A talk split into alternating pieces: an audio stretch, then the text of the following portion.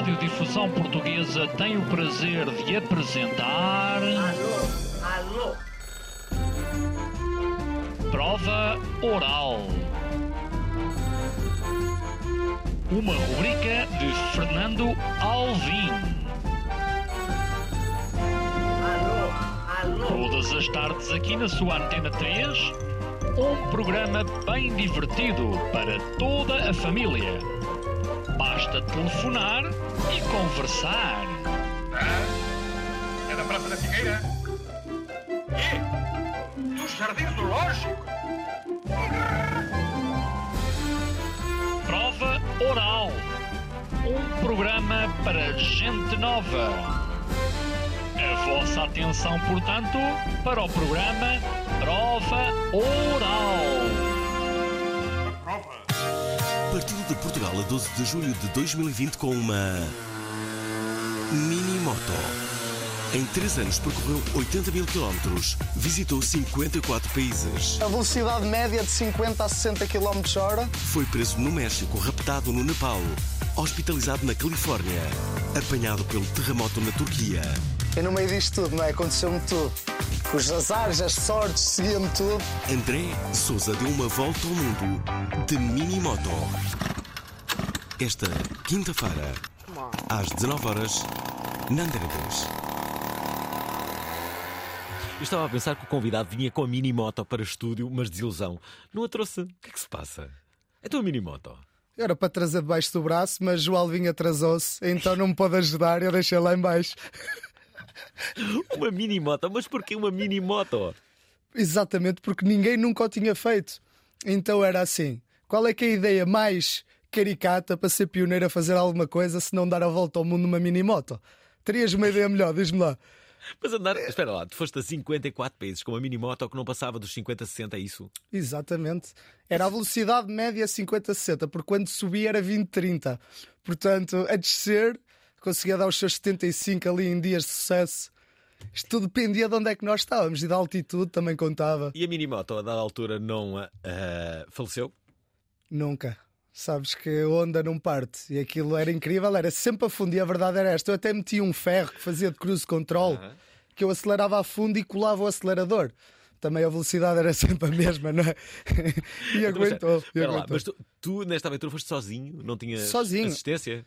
É então onde é que levavas as tuas coisas? Não tinhas uma mochila? Eh, malas atrás. Tu vês aqui até no livro, vês aqui na Sim, parte sim, de trás da moto ou na frente. Na frente levava a tenda, atrás, na mala de baixo, levava tudo o que era de camping para dormir. E em cima roupa e higiene. Está tá tudo pronto para arrancar. Então onde é que dormiste? De, de- dormias em parques de campismo? ah, Não, não, nunca. Campismo selvagem? Muito, principalmente campismo selvagem em zonas mais desertas e zonas populadas. A viagem começou-se a tornar entre os motociclistas um bocadinho mediática. Então os motoclubes convidavam, o- as pessoas motociclistas independentes seguiam a página e diziam: Olha, quando passares aqui, eu dou-te dou casa, dormida, cerveja. E eu dizia sempre assim: Cerveja, já estou a arrancar. E às vezes mudava o destino, estava a ir para, para Lisboa e de repente ia para o Ribatejo, como falamos já há pouco, e, e mudava-me Também é- mudava a rota para Também a conhecer 50, pessoas. 60 km é um, é um instante, não é? É, é, é um 200 km por dia. Espera, o mais caricato é que, eh, vamos cá ver, tu és eh, motociclista, és piloto de motociclismo em, em- em velocidade. Não é? Não é Exatamente. com falta de velocidade. Isto é, tu basicamente fazes o contrário daquilo que habitualmente praticas. É o que eu digo. O meio termo é muito aborrecido. Se tu vais a uma velocidade ali de 120 na autoestrada, torna-se aborrecido. Ou vais muito rápido ou muito lento, porque é desafiante. É um, eu adoro desafios. Ir ali a tremer com uma motinha de 9 cavalos, cheia de malas, que dá-lhe uma ventania e tu veste aflito para segurar aquilo. Isto movia-me e era todos os dias, todos os dias me automotivava exatamente a dizer: Pô, se acontecer eu terminar isto, vou ser a primeira pessoa a fazer alguma coisa. Eu tenho que conseguir. Bem, um livro tens, um livro tens. Foste tu que escreveste este teu Foi livro. eu, tive, tive a ajuda de, de uma ghostwriter para escrever este livro e foi tudo porquê? Porque eu gravava tudo, eu não tinha tempo, porque todos os dias é um desafio. Eu tenho que pensar onde é que eu vou estar amanhã, as estradas, estou no meio da, da América Latina, que às vezes uma estrada tem um desabamento, tudo tem que se perguntar às pessoas, organizar os dias. Então o que é que eu fazia? Estava na tenda ou na hora de ir dormir, gravava tudo em áudio. Então espera, qual é a vantagem de fazeres uma viagem de moto e não de carro?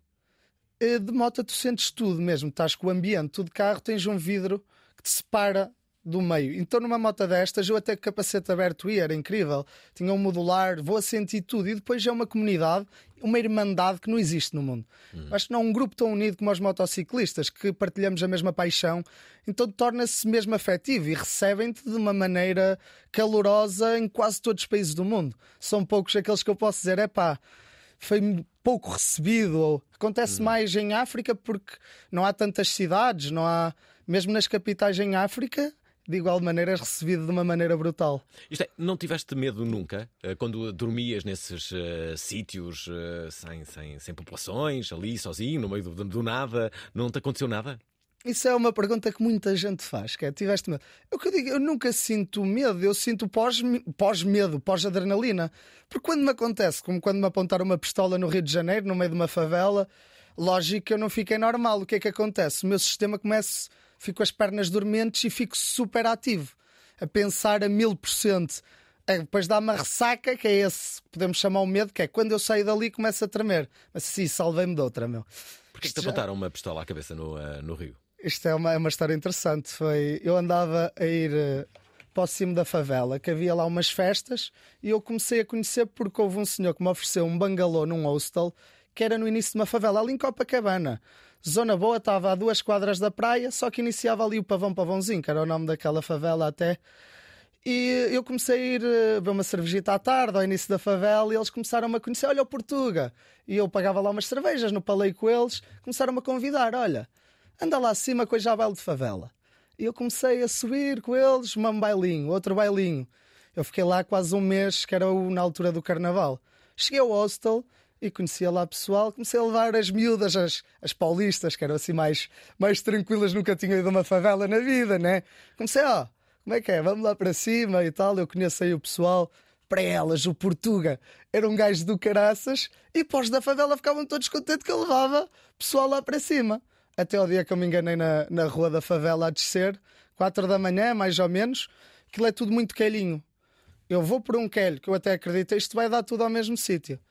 Apanhei uma boca de droga no caminho, eles mal olharam para mim, não é? Até levava a mesma t-shirt que está aqui em baixo, que era a da onda. Eles mal olharam para mim, gringo, é estrangeiro. Eles perguntam, tem lá uns miúdos com um walkie-talkie. Olha, o que é que tu queres fazer? Eu não, estou a descer. Vieram logo ter comigo e abordaram-me, a achar que eu era polícia. Começaram logo, levanta a camiseta, levanta a camiseta. Eu, não, não, não tenho nada. Isto depois tens que ler o livro porque tem aqui o fim da história, como é que eu me safei disto. E é que eu, eu não sou um gajo muito de boca de droga, né? E então tive de me safar mesmo com a cena da, da droga. Eles, então o que é que tu queres? Eu, eu quero, que- quero isto, tenho que ler, tenho que ler, que está aqui tudo mesmo explícito, o que é que eu pedi. E depois houve ali uma confusão entre a nossa comunicação, porque eu não sabia como é que se media a droga que, que estávamos a falar. E eles perceberam logo: este gajo está a pedir droga e nem sabe quanto é que quer, meu. Eu ali, mas lá me salvei. Então não estarias aqui a dar esta entrevista, não é? Ora, dizer que o nosso eh, convidado ahm, tem um livro que se chama Volta ao Mundo de Mini Moto. 54 países, 80 mil quilómetros, mil dias de aventuras como esta que acaba de relatar e também de superação. Dizer que o, que o nosso convidado é hoje. ahm, o André Souza, mas amanhã o nosso convidado é diferente. Vamos falar sobre rádio, também sobre rádio, mas rádio online. Uh, sim, sim, rádio online com Pedro Ramos. Pedro Ramos parece ter visto o futuro e criou a Futura. Uma rádio online que dita tendências. Se possível, descobrir uma canção perfeita, nova, de uma banda nova, que eu acho que vai mudar o mundo. Será uma rádio futurista ou uma rádio do presente? Então, olha, é para morrer, então deixa-me lá fazer uma rádio para morrer mesmo. Eh, Não, não quero morrer sem fazer esta rádio. Sonho. Esta sexta-feira na Antena 3 vamos falar sobre Futura. Já agora, como é que uh, durante a tua viagem ouvias rádio, não? Eu via muito Spotify, porque há países e até zonas que não têm acesso à internet, então sempre muito ligado ao Spotify e tenho o Bluetooth sempre no capacete. É uma das coisas que mais motiva a ouvir música, ir ali com a minha musiquinha e tal, e Música nos meus pensamentos. Eu ouço muito um indie folk, aquele estilo mais Eddie Vedder, aquele estilo mais viajante. Tenho uma playlist mesmo que me motiva, que eu ouço aquilo e é aquela. Tenho uma vibe muito porreira. Nós já vamos falar da, da tua próxima viagem. Tu vais ah, ao Polo Norte, não é? Do Polo Sul ao Polo Norte agora. De mota. Eu vou dar outra volta ao Mas mundo, como é só que que é a primeira etapa. fazer isso? Aos pontos máximos que se consegue é o Ushuaia, que chamam a Terra do Fogo, o fim do mundo, Hum. e que é na Argentina, e daí subo as Américas todas até o Alasca. Mas de mini moto? Não, agora vou com uma Africa Twin. Eu queria de minimoto, mas os seguidores é que votaram. Houve 25 mil votos nas redes sociais e 74% votou naquela moto. Eu disse que iria com aqueles que tivessem escolhido porque eu sou apaixonado e, e acho que o desafio é com a minimoto. Mas as pessoas devem ter pensado que por eu ter tido um acidente nos Estados Unidos e ter três vértebras lesionadas que não ia aguentar. Espera aí, como é que tiveste esse acidente? Eu gosto sempre de saber. Isto não é difícil de imaginar a quem vai a 50 km por hora e quando vem caminhões a 90 atrás de ti, já percebeste como é que aconteceu? Eu só senti, pum! Mas foi daquelas pancadas por trás, pá. No sentido literal, esta aí foi-me uma pancada por trás do caraças. Sabes que eu só ando moto também, não é? Isto é, posso-me considerar também um motociclista. Ah, e a verdade é que muitas das coisas que tu dizes, eu, eu percebo. Também já tive um acidente assim. Estava assim, parei com a minha moto, num semáforo, veio um carro e não viu. E lá fui eu. Pronto, pode acontecer. ah, mas cá estou. ah, Eu ia a 50, o caminhão é que vinha a 90, segundo o que ele declarou à polícia. Porque eu acredito que fosse um bocadinho mais, já estrago que fez. Então partiste três vértebras. Sim, tenho três vértebras lesionadas. Fiquei dois meses internado em Los Angeles, entre Hollywood e Beverly Hills, ali em Mid City. Não é um bom sítio para ter acidentes, os Estados Unidos. Como é que fizeste isso com seguros e tal? eh, seguro do caminhão porque eu não tive culpa. Então a polícia, muito porreiro, o polícia eh, chegou lá, o Highway Patrol. Um porreiraço do caraças e disse: Olha, isto normalmente demora 10 dias úteis a tratar dos papéis. Eu até Então, te vou. ah, mas querem ir para o hospital, Não, chegou a ambulância, achas que eu sou maluco? Eh, Toda a gente me disse que nos Estados Unidos a ambulância custava 2 mil dólares só para vir. Eles chegaram lá e eu, como verdadeiro português, disse: Ó amigo, passem os papéis que eu estou bem, cara. Já ando de moto há tanto tempo. Oh, oh, bota aí que eu vou assinar, não pago nada. Mas já lá que eu não, eu não tenho dinheiro para pagar nada disso. E eles, pronto, a gente faz o curativo grátis e tudo. O problema foi depois, quando arrefeci, foi ter hospital igual. Então, mas espera, mas não te cobraram Não, não paguei os 2 mil dólares. Depois eu percebi que o seguro do caminhão 2 ia mil pagar dólares tudo. só numa Sim. viagem de ambulância. Sim. Uhum. Por isso é que lá tem que se viajar com seguro, porque foi ridículo. Só a minha conta, passar dois meses sem alojamentos, sem nada, é qualquer coisa tipo 40 mil dólares. Por acaso, eh, gostava de saber o que é que acontece a alguém que tem um acidente e é culpado nos Estados Unidos. Um acidente, imagina. Hum, ok. Eu sei que o camionista ao início deu aquela sensação que ia fugir. E porque ele parou tipo 800 metros à frente. E eh, eu disse à polícia quando chegou: olha, eu acho que ele queria fugir ou qualquer coisa que ele nunca mais parou. Ou vinha a 200 e aquilo demora um bocadito a travar. A minimota não o travou muito. E ele disse-me: se fugisse, que dava mesmo prisão no estado da Califórnia. E, e ele estava assim até com um estilo meio e dizia: Eu não falo contigo. Eu, eu logo assim: Então, meu, como é que isto aconteceu? E ele: Não posso falar. Lá nos Estados Unidos é muito aquela coisa, só quando chegar a polícia. falo falar? com- Yeah. Tudo o que eu usar, tu podes usar contra mim, tudo o que eu disser, não. Só quando chegar a polícia é que eu falo. Ouvintes da Provaral, alguém já teve um acidente nos Estados Unidos? E se sim, digam-nos o que é que o que é que acontece? É, Estados Unidos não é o melhor sítio para ter acidentes. Não, a Aliás, mim foi- Não há nenhum sítio no mundo que seja bom, mas eh, Estados Unidos em particular não é boa opção. A mim tive que arranjar e depois nós como estrangeiros, ou seja, eu não sei o que é que lhe aconteceu a ele, porque acredito que nada, só se tivesse com substâncias ou algo que eu depois não soube da parte dele. Ah, se- tive foi que arranjar uma, uma equipa de advogados, porque lá é tudo com advogados. Os advogados é que tratam de tudo e eu ao início até paguei as primeiras consultas e tudo, e depois tive que arranjar, porque senão como é que eu ia ter 40 mil dólares para depois me devolverem o dinheiro, não é? Reembolsarem. Então a própria empresa de seguro, a empresa de advogados paga avançado. E depois é que vão buscar o dinheiro lá deles, lá aos médicos e é interessante. Ouvintes da Provaral, queremos que nos contem as vossas aventuras também em países. Estamos a falar de uma em particular, de André Souza, que vem aqui falar sobre o seu livro que se chama Volta ao Mundo de Minimoto. Contamos com a colaboração de todos através do nosso WhatsApp 96 038 6272. Bem-vindos.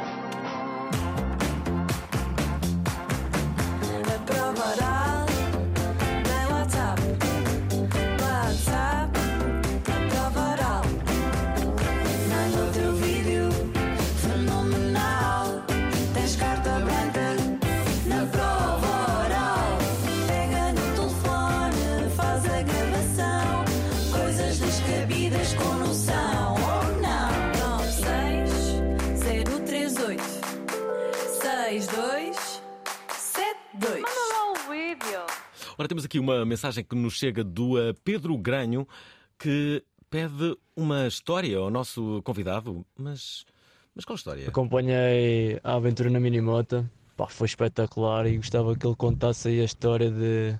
Pá, eu segui os stories dele e há um dia que estou a ver um story e ele está com a Minimoto em cima de uma espécie de canoa. É pá, porque num país qualquer que tinha havido umas cheias e ele estava a transportar a moto em cima de uma canoa. É pá, incrível, incrível. Muito boa sorte para a próxima viagem e vou acompanhar, com certeza. Que história foi esta? Grande Pedro, um abraço. Pá. Olha, uma história espetacular. E é de, de, uma- de algumas que eu não costumo contar porque não costumam estar, não é? Nos highlights de ser raptado, que toda a gente pergunta sempre, na prisão, o rapto. Esta é brutal, que é o quê? Eu tinha marcado ver um, estar com Miguel Oliveira, como eu corri sempre de moto, tinha marcado estar com ele na corrida da Malásia e estava ainda na Indonésia. E o que é que separa a Malásia da Indonésia? É uma ilha que é Bornéu, que é a quarta maior do mundo, que partilha a Indonésia, a Malásia e tem Brunei também como país. Era o único sítio que eu tinha que atravessar a, a ilha toda, chegar ao lado da Malásia para enviar a moto para Kuala Lumpur. Que eles têm ali uns aviõezitos que metia aquilo num dia do outro lado. Epá, e é o que eu digo, onde tudo, tudo onde eu estiver vai ser o maior de qualquer coisa. As maiores cheias, o maior terremoto, sempre o maior qualquer coisa negativo. Positivo é raro. Então chego, chego lá, entro na ilha de Bornéu, no dia em que chego, cai um dilúvio, o maior dos últimos 10 anos. Poça, fiz que 20 km, saio do ferry, 30 e tal horas de ferry, saio do ferry, 20 km e começo a ver os carros todos parados, tudo inundado. E eu assim, e agora? Começo a falar com os, com os locais, ninguém quase falava inglês e eu tinha 5 dias para fazer 800 km e para ainda enviar a moto para o outro lado para estar na corrida a tempo. Assim, estou desgraçado. Comecei falar com os locais, qual é que era a solução? Era assim, é pequenino, meu. Ninguém tem um barco. Ou os locais começaram, era assim, eu tenho, eu dou dinheiro. Pá, só que lá não há multibancos também. Eu tinha que Tinha para aí 100 euros em efetivo. Eu dou dinheiro na Indonésia 10 euros. Naquela ilha era ouro. Eu 10 euros dava para 4 me carregarem a moto e levarem-me até onde não houvesse água. A achar eu que era um poço. Fiz uma vez, fiz duas, volto, um bocadinho de estrada outra vez. E eu, por favor, alguém que vai arranjar aí um barquito e tal. Andei, andei, andei, passei quatro ou cinco poços desses de água que estavam no meio da estrada. Paro numa aldeia que não tinham barcos, porque não era uma zona que tivesse rio perto, nada, e tudo inundado. Meto a tenda num mini mercadozinho. Ninguém falava inglês, eu era só dizer: olha, please, fazer o gesto da tenda, dá para dormir aqui. Ou já não tinha dinheiro. Os senhores começaram a me oferecer as refeições que eu comecei. Não tenho dinheiro, pá, isto. Toda a gente daquela aldeia vinha e começava a olhar para mim, tipo ovni. Tipo assim, mantinham-se ali a 4 ou 5 metros, assim a olhar. E eu até, eu sou muito simpático, sempre faço fixe, o cara ficava tudo meio envergonhado. Até que ainda estava tudo bem, eu percebi, ó, não costumam passar aqui ocidentais, compreendo. O problema foi quando começaram a trazer as grávidas da aldeia. A primeira chega e começam, sim, a passar a mão na barriga, e eu assim, o quê? Eu aí quero que eu passe a mão na barriga. Opa, queriam que eu esfregasse a barriga. Eu. E digo-te, a primeira foi constrangedor. As outras três grávidas que vieram nem custou assim tanto. E era para dar sorte. E, tipo, que queriam ter um filho assim com a mesma aparência, ocidental, não é? E é aquela coisa de ser o Brad Pitt no meio da Indonésia. Foi o único sítio que eu me senti bonito, meu, no meio da Indonésia. Todas as jovens até aos 18 anos, a foto do perfil do Instagram ainda é comigo. Até passar lá o próximo. Quando passar um alemão, estraga-me o negócio. Então espera, e então a mota. A moto, fiquei lá dois dias, duas noites, até que fiz o melhor negócio da minha vida por beber cerveja às 8 da manhã. Isto é que é Estavas a beber cerveja às 8 da manhã. Eu também não queria. Chegou lá a única pessoa que falava inglês, um rapazito magrito, indonésio, falava inglês não, não muito bem, mas compreensível. E começou, eu vou-te ajudar. Eles já me explicaram que tu estás aqui à espera que seque para passar, eu vou-te ajudar. Mas tens de beber uma cerveja comigo. 8 da manhã, tinha acabado de acordar, eu sou amigo. Pá, eu bebo uma cerveja contigo à hora do almoço, pá, agora esta hora ainda não. E ele muito insistente, eu, bota lá aí um copo, então se me vais ajudar, vi um copo, ele disse, Eu sou, toda a minha família trabalha aqui com a apanhar lenha ilegal.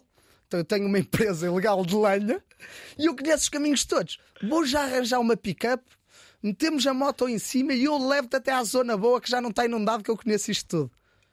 E assim foi. Aquela cerveja resultou. Ele foi lá, foi buscar a carrinha, arranjou um condutor, que eu acredito que ele nem sabia conduzir, só controlava ali o negócio da família.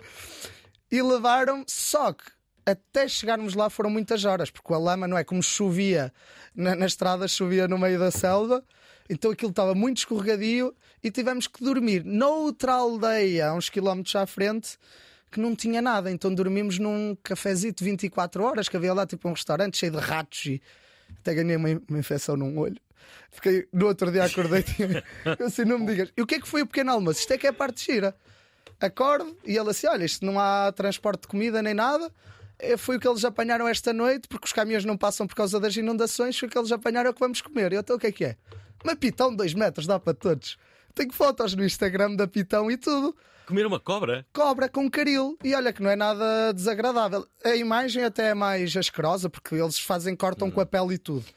Do que o sabor. O sabor arroz com pitão de manhãzinha. Não tinha era cerveja, até fiquei triste no dia a seguir assim. Com este pitão a cerveja já ia. Então espera aí, foi por esses dias que conheceste o Ramos Horta. Tu tiveste um encontro com o Ramos Horta. Sim, não, já Prémio foi Nobel. antes. Timor ficava antes de antes da Indonésia. Olha, foi umas semanas antes. Mas espera, como é que tu conseguiste uma audiência com, com a- o Ramos Horta? Porquê? Porque temos uma comunidade portuguesa lá muito grande e até das Nações Unidas, mesmo no governo. E a viagem começou-se a tornar muito viral, até chegar aos 80 mil seguidores. E então as pessoas começavam a convidar, começou a haver o contacto e disseram: Olha, aí um português que. E o Ramos Horta, então faço questão de o convidar a vir cá. E assim foi. E por aí veio com o Ramos Horta. Também tem umas histórias espetaculares para vir aqui contar de viagem.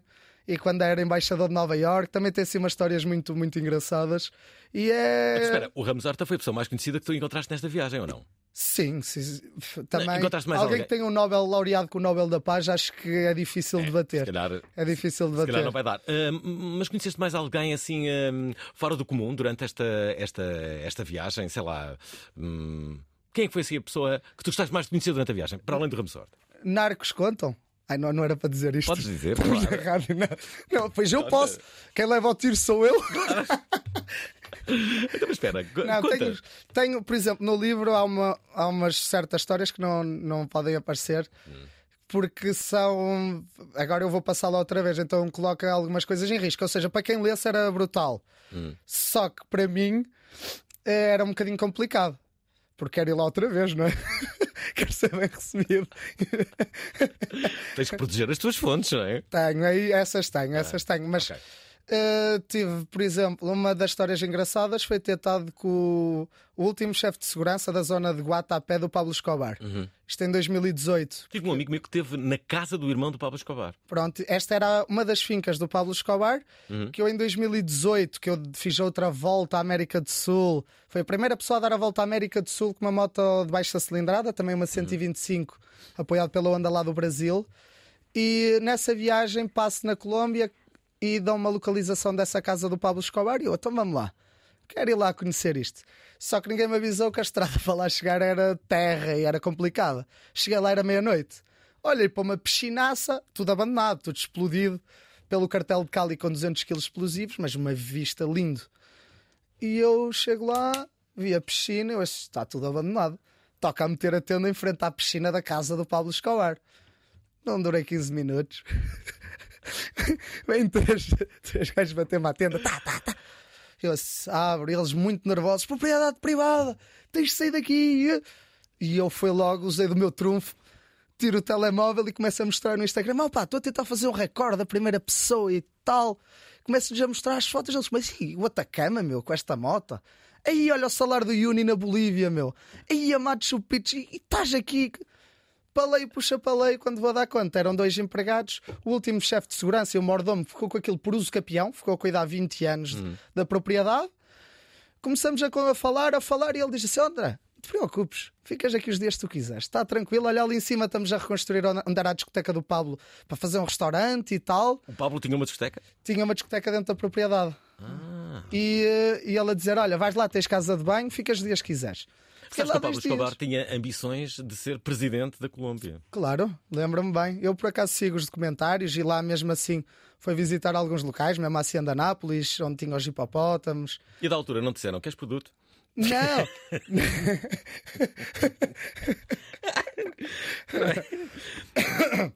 Eu, eu agora ia responder, mas não posso, estamos na rádio, pá. E sabes o que é que aconteceu? Foi lá outra vez agora. Pronto, fiquei com ele, bebemos lá umas cervejas, todos contentes. Arranco, tive lá duas noitezinhas, era para ficar uma, fiquei duas lá. Tu devias ser patrocinado por uma cerveja e não pela onda. Eu sou patrocinado pelos Gincharis. Mas tu estás sempre a dizer, a beber cerveja, não ginga. Estava na América Latina Ok, e era, era mais jovem, agora tenho bom gosto. Sim, sim. Agora, agora só bebo gin. E, e de qualidade, também só achar isto não, não vale a pena. Ok. A onda o que é que te dá? Dá-te uh, a minimoto? A moto, eles, tudo o que seja moto, eles dão um apoio muito grande, que é a parte difícil, é o que eu digo. Eu ia, Uhum. Eu também tenho voltar, uma onda, atenção. eu ia voltar aí com a minimoto porque para mim até os custos eram muito mais fáceis e é o desafio. Eh, os seguidores, pronto, votaram, eu acho que é por ser a moto mais radical, não é? Da aventura e também querem ouvir as histórias o mais rápido possível e ter aquela coisa das redes sociais mais rápidas que às vezes demoravam um bocadinho. Mas que a história. Deixem-me só dizer, recordar a todos que estamos à conversa com André Souza a melhor mensagem que hoje recebermos sobre uma aventura que tenham tido em viagem. hum, Uma aventura destas que estamos a ouvir, ganha o livro do nosso convidado que se chama Volta ao Mundo de Minimoto. thank you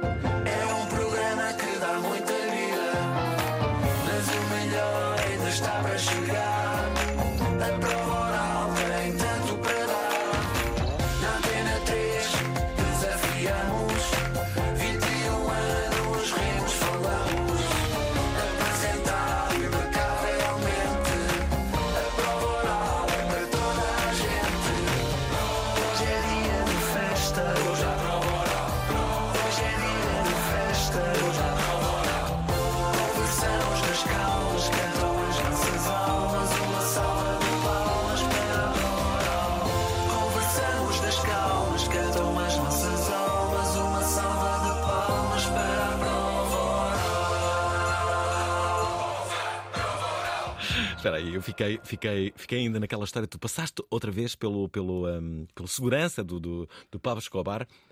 Então, e Não. o, o que é que aconteceu? Mas aí aconteceu algo. Agora volto na volta ao mundo, não é? Isto ainda agora, passei lá para aí em 2022. Faço, está meio mundo. Os tais tinham sido muito simpáticos, tu podias ficar aquele E eu era assim, poça, vou lá outra vez, desta vez beber um gin. Da outra vez bebi cerveja. Vou lá beber um gin, prometido gin. Chega à entrada, pá, e um senhor diz-me assim: ó, não pode entrar. Eu, então, eu vinha, vinha ter com a pessoa tal e tal e tal. E ele, olha, isto foi retirado à propriedade, essa pessoa já não é o dono. Então, isto campeão. Ao governo. Foi retirado por narcoturismo, porque o governo considerou, claro. porque ele andava a fazer paintball depois de eu ter passado lá e tal, estava a fazer o restaurante, que era para os barcos começarem a parar lá, paintball, e na casa do Pablo Escobar, tiram-lhe aquilo.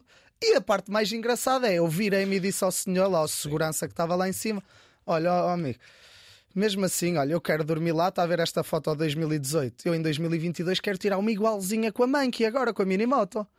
Você veja lá, ele não, não pode. Lá em cima, ó, isto tem satélites e o pessoal do governo dos satélites vê e eu estava desgraçado na minha vida. O que é que o André faz? Vai ao bolso de trás, tira a maior nota da Colômbia, 20 euros, equivalente, mete-lhe na mão e diga assim: olha, eu entro no pôr do sol e saio 9 horas, que eu também não estou de acordar muito cedo, também dá 9 horas saio. E ele, "Ah, ah", já não havia satélites. Pronto, então vá lá, vá lá. Ainda me levou o café da manhã, que ele era assim 20 euros. Este gajo é maluco. E eu tirei a minha foto no mesmo sítio. Que aventura. André Sousa é o nosso convidado de hoje. Há dois ouvintes que querem, que querem entrar aqui. Um, um deles quer o fim da história, mas qual? Será esta? Oh Alvin, deixa contar a história até ao fim, por favor. Qual? Quero saber se ele foi mesmo à corrida com o Miguel Oliveira. Obrigado. Ah, ok, mas não fui eu que gostei, foi ele que navegou. Claro, porque eu supus que tinham entendido que sim, porque depois de passar, comemos a pitão, a partir daí já estava desalagado. Dormimos lá, eles descarregam uma moto, eu dei-lhes. o- Ali já havia um multibancozito naquela aldeiazita que eram para aí 200 km de onde a gente estava. Levantei um dinheirito, dei-lhes uma notita para ajudar para o combustível e tal, e eh, dali arranquei, meti no avião E estava lá e tive com o Miguel Oliveira a ver a corrida, brutal. E com o olho infectado, foi o único problema. Mas a corrida foi fixe. Oh, God. Espera, temos aqui um outro ouvinte, hum, neste caso é o José Nogueira, que ouve este programa há 22 anos. Ele participou inclusivamente na primeira emissão. Imagina só. José Nogueira, aqui está. Olá, boa tarde, José Nogueira. Olá. Eh, opa, é, esse, esse- o, o convidado de hoje é espetacular, realmente, essas aventuras. Eu também já fui à Malásia, já apanhei essa chuva, as monções, e depois decidimos não ir para o lado de onde estava a chover, fomos para o outro lado da ilha, apanhámos também um, um, um barco pa- para uma ilha, aluguei uma scooter e passado 5 minutos de estar na scooter tentaram matar-me, lá um, um turista também com um mini e eu a desviar-me deles caí no meio do chão. Eh, eu e a Teresa, a Teresa não sofreu nada, eu andei a rojo- a rojo- de rojo pelo Alcatrão e pá, e foi a minha primeira viagem de, de ambulância. Pá, correu tudo bem, foi só uns arranhões e um, e um desinfetante. Não pude ir ao banho durante uns dias, mas eh, estou cá para contar. Ó José, tu és dos meus. Queres, queres aparecer na- nesta volta ao mundo? Eu já preciso de ajuda. A mim só me tentaram matar três vezes na viagem. Então, E eu sou bom rapaz. Então, espera, imagina. estás a contar eh, com, com- o teu acidente? Essa pessoa. Não, não, mesmo quererem é matar a ter de fugir, a ter de fugir em situações foi uma foi quando foi preso, Hum. outra foi quando foi raptado, estas duas seriam lógicas, e outra foi na Grécia. Uma história também diferente. Queres também começar por onde? livro. Hã? Queres começar por onde? A contar, prisão Qual é que estiveste mais perto de, de- de- de morrer? é difícil porque ali era mesmo quererem me matar, porque até quando eu fui raptado, no final eu. Ou seja, Mas como é que foste raptado? Isso é meia hora de história e estávamos desgraçados. Por isso é que está aqui tudo no livro, porque é mesmo longa. Hum. Mas basicamente, no final de tudo, eles eh, levei uma salva que achavam que eu ia morrer, fiquei no meio dos Himalaias a sangrar e virei-me para um deles e disse assim: Ó meu, tu podes ir à internet, vai ao Google, escreves Volta ao Mundo de Minimoto, tudo em inglês, não é? E está nas línguas todas notícias sobre este recorde, pá. Para que é que estás a fazer isto? Dizias, levava- Levavas-me ao multibanco e eu dava-te um dinheiro e aca- acabava. Não é que ele foi pesquisar no Facebook, lá no Google, encontra o meu Facebook e segue-me. Um rapaz de rastas 1,80m com um revólver a apontar assim para, para a câmara. Era assim, aí, este era indescritível. Eu estava todo drogado, que eles drogaram-me quando me raptaram. Mas aquela imagem, não é? É muito indescritível. E depois com uma pistola, depois foi com a polícia, apanhei um a um. O bar onde me drogaram. Comecei a apanhá-los durante uma semana, apanhei os sete do grupo, assinava autos de detenção e depois a polícia disse logo: Olha, vais ter que fugir que o grupo quer-te apanhar e é muito fácil. O centro de Katmandu é muito pequenino. Aquilo só tem uma zona onde ficam os turistas. Então eu tive de meter a andar. A da Grécia foi assim a mais, mais estranha. Que foi, eu tinha, dos poucos sítios onde eu tinha, tinham-me pago um hotel de 5 estrelas durante três noites. A Federação Grega de Motociclismo diz: Olha, o André está aqui, vamos ajudá-lo em tudo e quando passar aqui está oferecido. Publicidade à Ferrari e o caraças. Vou lá dormir a primeira noite. eh, quando na segunda noite vou ao motoclube e convidam-me: Olha, anda a beber uns copos e um senhor convida-me: Olha, gostava muito de dormir em minha casa. Fazes-me lembrar o meu filho. Assim, faço-te lembrar o, meu- o teu filho porque ele gostava de dar uma volta ao mundo. Não, o meu filho infelizmente faleceu, mas tinha o sonho das motos e da viagem. E disse, olha, os meus sentimentos, se lhe dá gosto, eu nem acredito em nada, claro que sim. Ia para dormir em casa do senhor, a 500 metros de casa dele, uma carrinha branca. Entra na estrada sem luzes, nós dois quase batíamos com as motas. E o senhor tinha, pai, 70 anos e disse qualquer coisa em grego que eu não entendi. Provavelmente aqueles insultos à tuga que a gente diz aqui na estrada. O outro rapaz que na casa dos seus 30 sai, foi ao murro, não falou. Pumba, pumba, o senhor caiu ao chão. Eu saí da manque e tive a sorte de lhe acertar três murros bem dados e parti- parti-lhe dois dentes ao rapaz e ele caiu. Eu até disse logo: "Oh, acabou, acabou. Até eu ajudei a levantar, que ele ficou todo atordoado. Vai-te embora. Eu dizia: I kill you, go away, go away, it's over. E o rapaz lá foi embora. E depois foi muito estranho, que apareceu um miúdo de 12 anos do nada, pai de 12 anos aos gritos. Eu assim: não, não te preocupes, está terminado. Para o senhor eu salvei-lhe a vida. Muito bem. Foi esperar 20 minutos, chegaram três carrinhas para matar o inglês que tinha partido os dentes do amigo. Eu não vou.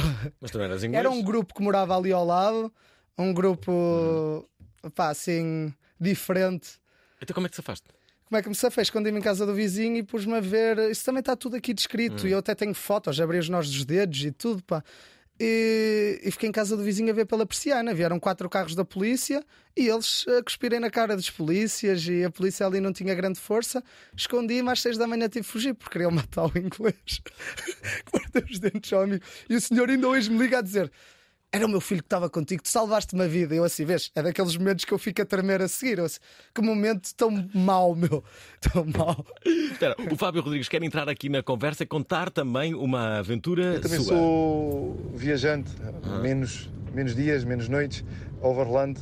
E uma viagem que, que tenha tido um pouco mais de, de susto eh, foi uma viagem que pernoitei eh, ali perto de entre Peniche eh, e uma praia conhecida, eh, que fiquei a pernoitar eh, perto de umas dunas e onde tive durante a noite uma, uma informação um amigo eh, que era GNR que naquele sítio faziam transbordo de droga marítima. A meio da noite acordo é ressaltado com um cheiro a tabaco no... a passar na iminência e ouvir alguns passos.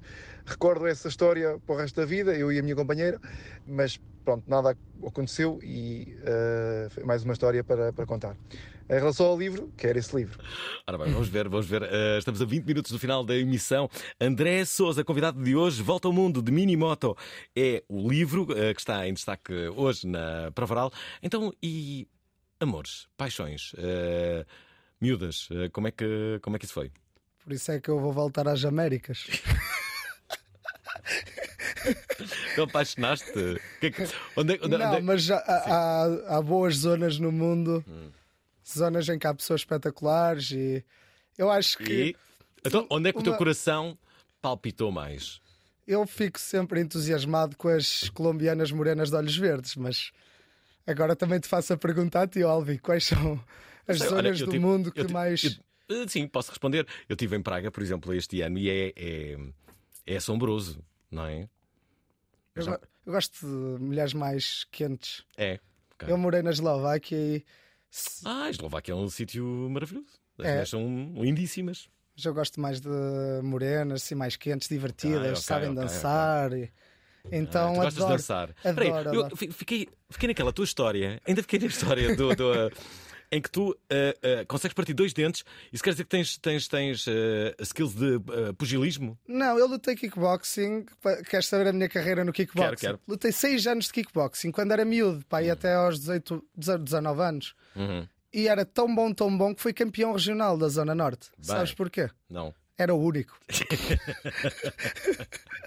Depois foi ao Nacional, eh, lá é que me partiram os dentes. a Ok, mas espera, mas, mas basicamente salva-te a vida. Teres, uh, Sim, ou seja, ainda há ali um conhecimento. Agora não digo que seja muito bom, mas serviu, chegou ali para a situação, porque também eh, cheguei e entrei logo para acabar com a situação, então ajuda, não é? Não estava ali naquele corpo a corpo, porque eu, como podes ver, sou anão. Portanto, eu só sou bravo, só tenho espírito. Mas depois sou um anãozito, é como aqueles chihuahuas. Espera aí, Tens de ter alguém, alguém que gosta tanto de, de- de falar como tu e, e percebe-se que gostas e és um ótimo uh, comunicador, não, não sentiste uh, falta de teres alguém durante a viagem, não é? Porque uh, uh, uma, da- uma das coisas que a, que a moto tem, invariavelmente, há uma certa. hum, como direi, eh, em viagens longas eh, te sentes às vezes um pouco sozinho, não é? Eh, Não é, não é como um carro em que tu vais a falar, se bem que podes agora ter. eh, podes, podes ir a falar se tiveres um- alguém atrás com, com, com, com comunicadores, não é?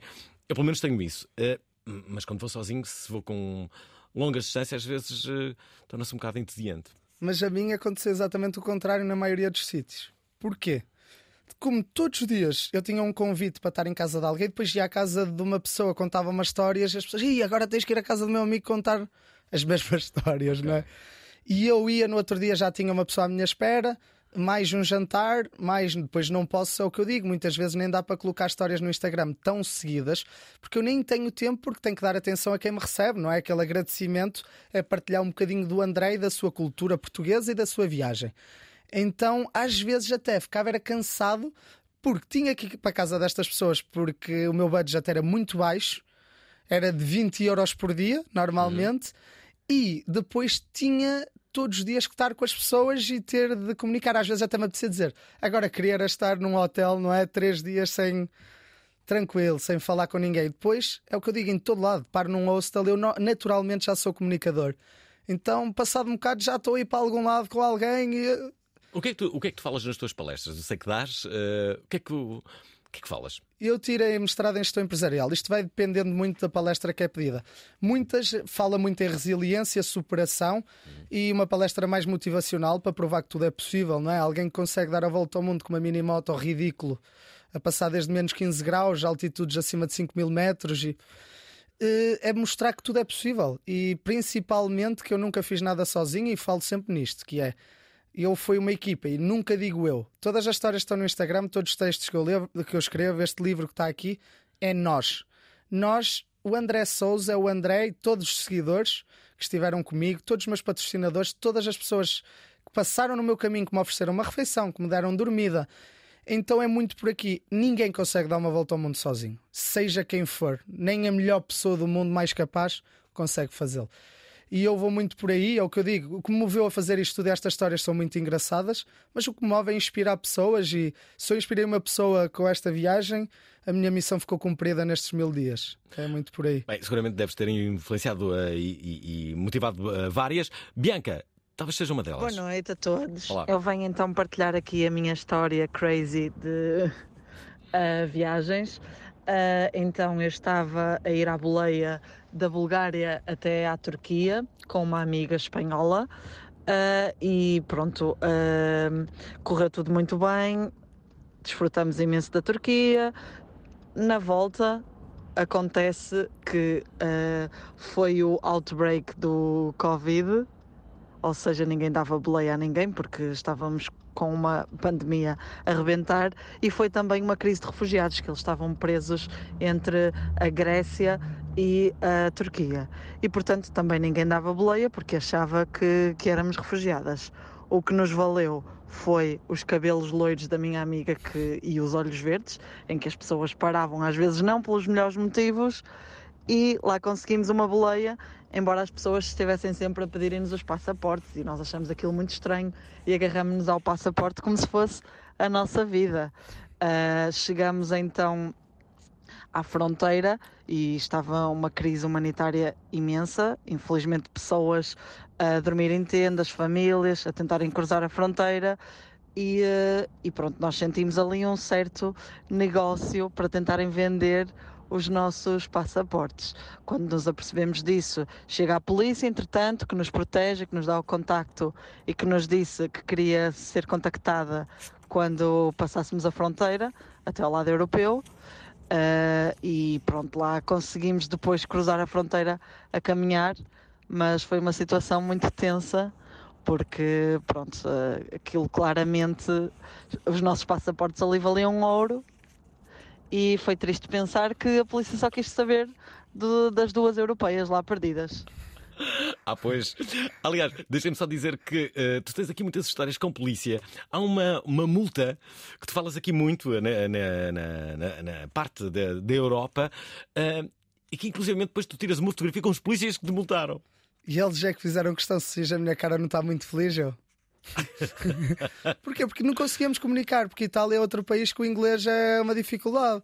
Então, eu ia na autoestrada e na autoestrada menos de 150 centímetros cúbicos é proibido. Então ia de 125 e foi mesmo, foi aquela coisa de me passar um carro tão rentinho e eu sou mesmo o verdadeiro Tuga, como dizia há pouco, do trânsito, começa, então pá, estás maluco?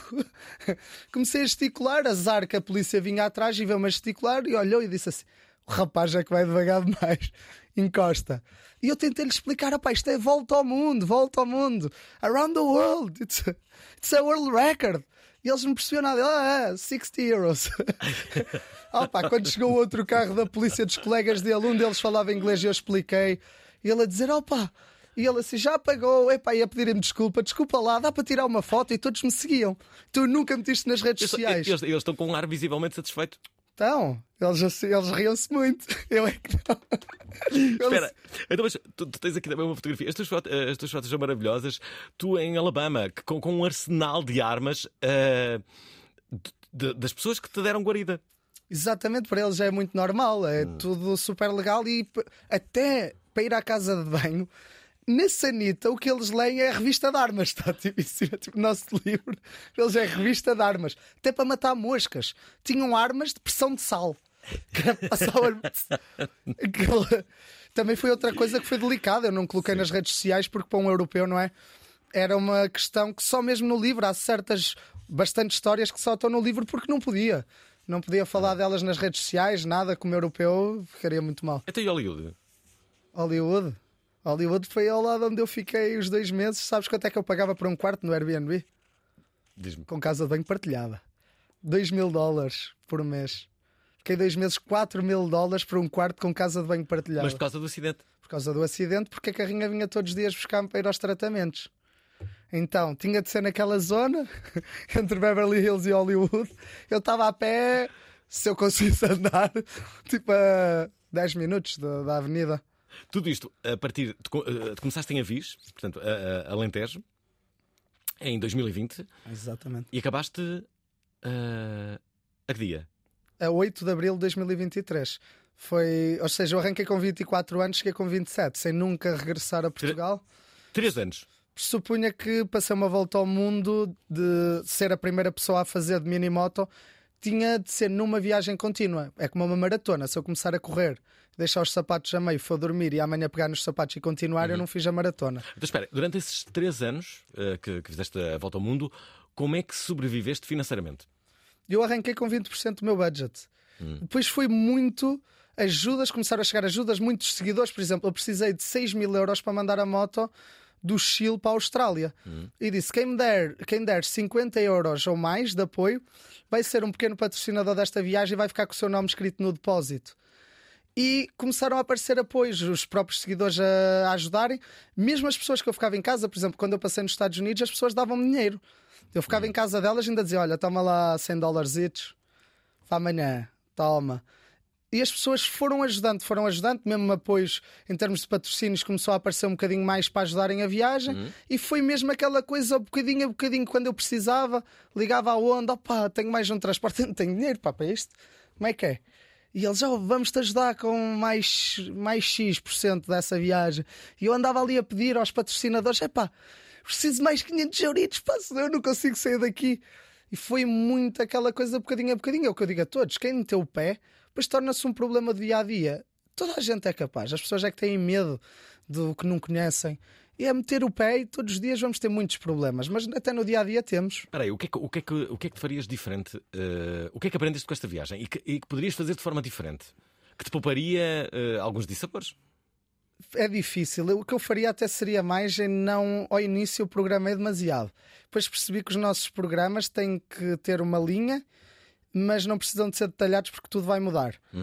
E agora é uma experiência da última, já conheço lugares, tudo, tenho amigos em certas cidades que já dão um apoio diferente à própria viagem, mas acho que no geral não há assim uma coisa que eu diga, pá, não sabia, porque já tinha a de 2018, percebes? Já tinha uma certa experiência de um dos continentes mais difíceis, portanto. Deixa-me deixa-me aqui colocar mais duas mensagens. Esta é do eh, João Uma Matos. aventura numa, numa, numa viagem.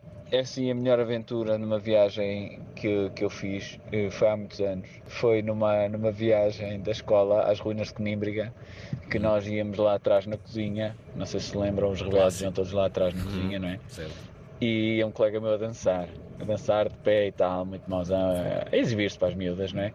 E um colega e outro que ao lado dele sentiu-se mal e vomitou, e que- o que ia a dançar escorregou no vomitado e caiu. Foi assim a última grande aventura que eu me lembro. Eh, pronto, foi divertido. Eh, para quem caiu, acho que não, mas para os outros foi. Um abraço, bom programa. Ora, temos que eh, falar sobre a tua prisão, mas antes disso, Miguel Pá, Silveira. tive que interromper aqui a minha corrida porque ah, Ofegante. pá, tenho, que, tenho que entrar neste programa. Porque, para já, Alvin, tens um convidado incrível, que inveja. Ahm, segundo, eu, eu quero partilhar alguma coisa, não é para ganhar o livro sequer. Então é o seguinte, eu, eu tenho viajado pouco, infelizmente, mas ah, moro na, na- terceira, nos Açores, portanto, é, o que é bastante radical, tempestades, vulcões, tremores de terra, ótimo, perfeito. Ahm, fora isto, na altura da pandemia, Ahm, Estava os miúdos, ou seja, três miúdos que, que- que nós temos, eh, todos na pré-adolescência, adolescência, ahm, estavam em telescola, teletrabalho, eh, uma complicação terrível. E eu estava a fazer uns trabalhos manuais enfiei uma rebarbadora com disco de madeira acima do joelho, fiz um corte para aí de um palmo travesso e de quatro dedos de fundura caí quase inanimado no chão. Chamei os miúdos, ah, vieram brancos com, com, com papel, tá, pareciam três fantasmas a chorar e a gritar. E eu disse: Olha, eu não tenho tempo para ninguém chorar. Então liguei trabalho aos três, pedi à mais nova para me trazer uma t-shirt para fazer um torniquete, pedi ao, à do meio para me arranjar uma mochila para ir para o hospital e pedi ao mais velho para chamar a ambulância. Ahm, epá, isto foi uma, uma questão de minutos. Eu consegui, fiz o torniquete, arrastei-me 50 metros para a frente da casa para a ambulância não vir cá atrás. Fui hospitalizado, fui operado naquela altura. Ahm, graças a Deus não morri, mas ah, e os miúdos não ficaram traumatizados, ainda rimos sobre aquilo. E pá, foi talvez o acidente mais incrível que me aconteceu e uma história que eles vão guardar para a vida, se calhar não por melhores motivos. Um abraço a todos, está? E opá, adrenalina para sempre, está? Grande convidado, um abraço à prova oral. Eu não percebi se ele ainda tem a perna. Ah, pá, isto é genial. É muito bom. Pedro Ramos parece ter visto o futuro a Futura. Uma rádio online que dita tendências. Se possível, descobrir uma canção perfeita, nova, de uma banda nova, que eu acho que vai mudar o mundo. Será uma rádio futurista ou uma rádio do presente? Então, olha, é para morrer, então deixa-me lá fazer uma rádio para morrer mesmo. Eh, Não, não quero morrer sem fazer esta rádio. Sonho. Esta sexta-feira na Antena 3 vamos falar sobre Futura. Estamos quase a acabar. Eh, Está a ser intenso este programa com o nosso convidado André Souza. Volta ao mundo de minimoto, 54 países, 80 mil quilómetros, mil dias de aventuras e superação. Temos que falar da tua prisão no México, do teu ataque de formigas. Onde é que foi isso? Eh, Na Costa Rica. Na Costa Rica. Eh, e mais, qual foi, qual foi o episódio mais divertido que te aconteceu? Onde é que te divertiste mais? Com quem é que te divertiste mais?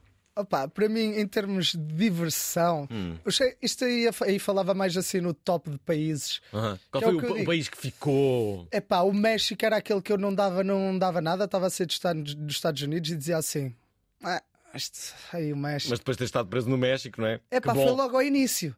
Foi logo só aquelas boas-vindas. Eu fiquei logo ali. Quanto tempo é que ficaste preso?